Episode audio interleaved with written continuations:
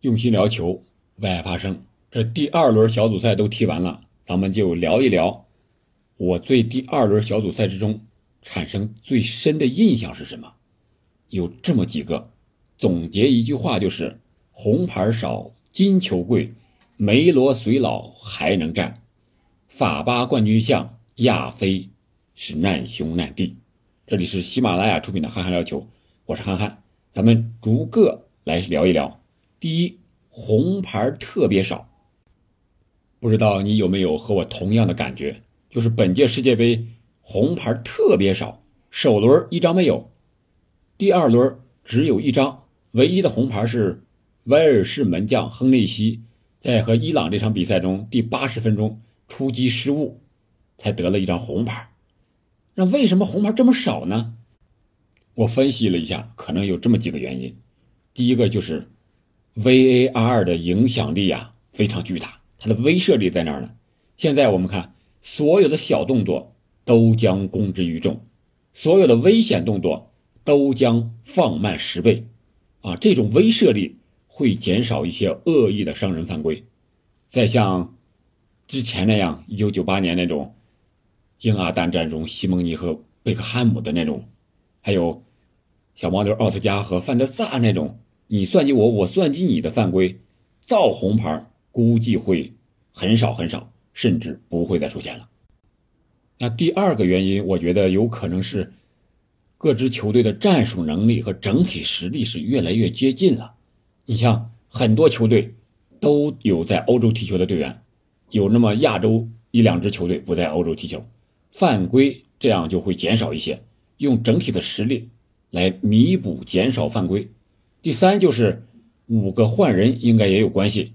场上球员基本上能够保持比较好的体能，动作变形的会少一些。第四呢，有可能是裁判判罚尺度非常严格。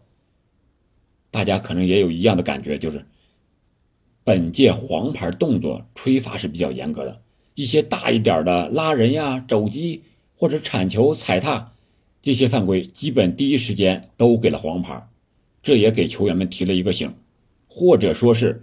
国际足联裁判委员会啊，应该给这三十二强退伍通了气儿了，要严打啊！你们注意点所以有了这个预防针，就少了红牌。另外第五个原因，我想就是还没有到生死时刻，也许今天晚上开打的最后一轮会有更多的红牌出现。毕竟啊，两轮过后只有两支球队，东道主和加拿大是提前出局的，其他都还有机会。所以说，在最后一轮。争夺会异常激烈，我觉得有可能红牌会多一点。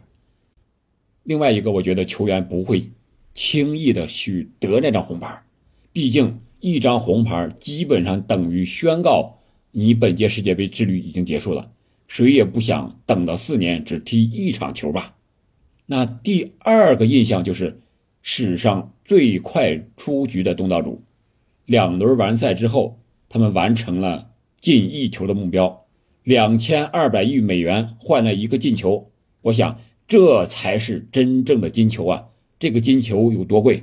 两千二百亿美元。当然了，他们也有可能在荷兰队的比赛中再次取得进球，平分两千二百亿美元。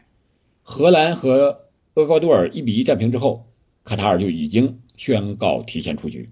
这最后一轮，我觉得他们在没有任何包袱的情况之下。面对这场荣誉之战，能不能踢出真实水平，给无冕之王制造一些麻烦，应该是东道主最后一战最大的任务了。第三个印象就是默契球等于父子球吗？英格兰零比零战平美国，也许没有人啊，至少所谓的官方不会去，也不敢去深究这场比赛到底是不是默契球。但我觉得，至少有一些数据可以看出来，英格兰没有拼尽全力，但是这一场平局既给美国留了希望，也让自己进退自如，到了一个非常舒适的境地，何乐而不为呢？我觉得情有可原吧。第四就是亚非是难兄难弟呀，首轮非洲五支球队一场未胜，只有加纳进了两球，异常的尴尬。第二轮呢，五战三胜一平一负，可以说是触底反弹级别的表现。但是有两场是赢了亚洲的卡塔尔和韩国，亚洲球队既是难兄难弟，为了出线还要相互残杀，那个惨烈呀！看一看一波三折，韩国二比三对加纳这场比赛的拼杀就可见一斑。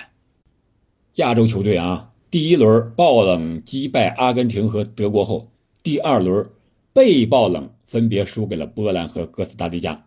沙特吧，你输给波兰还情有可原，毕竟是世界足球先生莱万的传射建功呀。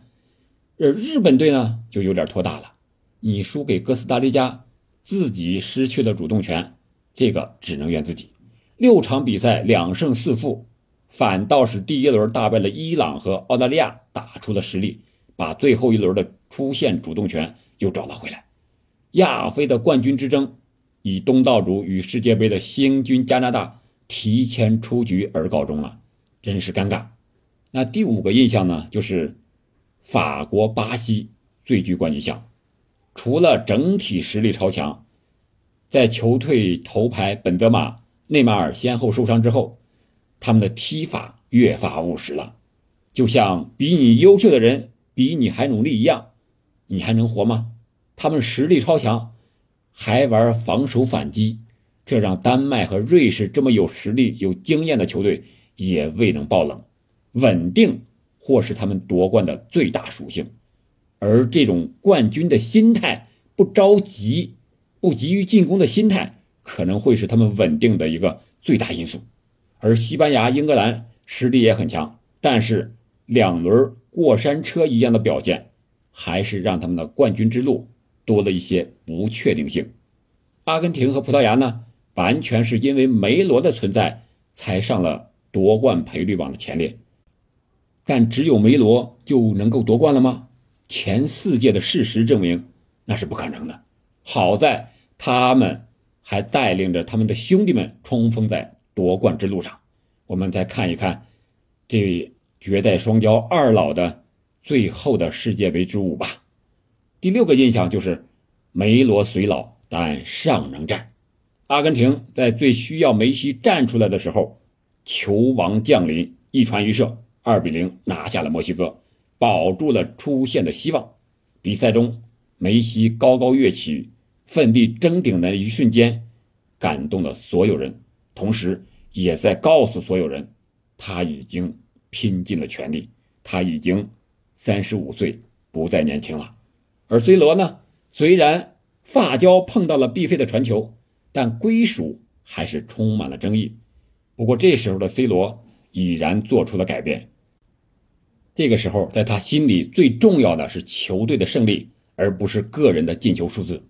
这样的 C 罗也许会带领葡萄牙走得更远一点。梅罗这样巨星的表现告诉我们，世界杯是年轻人的舞台。三十五岁的梅西，三十七岁的 C 罗，还有莫德里奇、吉鲁、苏亚雷斯、卡瓦尼、布斯克斯等诸多八零后的前浪们，终究会被贝林厄姆啊、加维、佩德里、穆西亚拉这些零零后的后浪们赶上沙滩，或者撞上礁石，要么悄无声息的消失，要么。壮怀激烈的告别。好了，这就是我对本届世界杯小组赛第二轮的一些个人的印象和想法，和大家做一个交流。你有什么样的想法呢？欢迎在评论区留言。我们下期再见。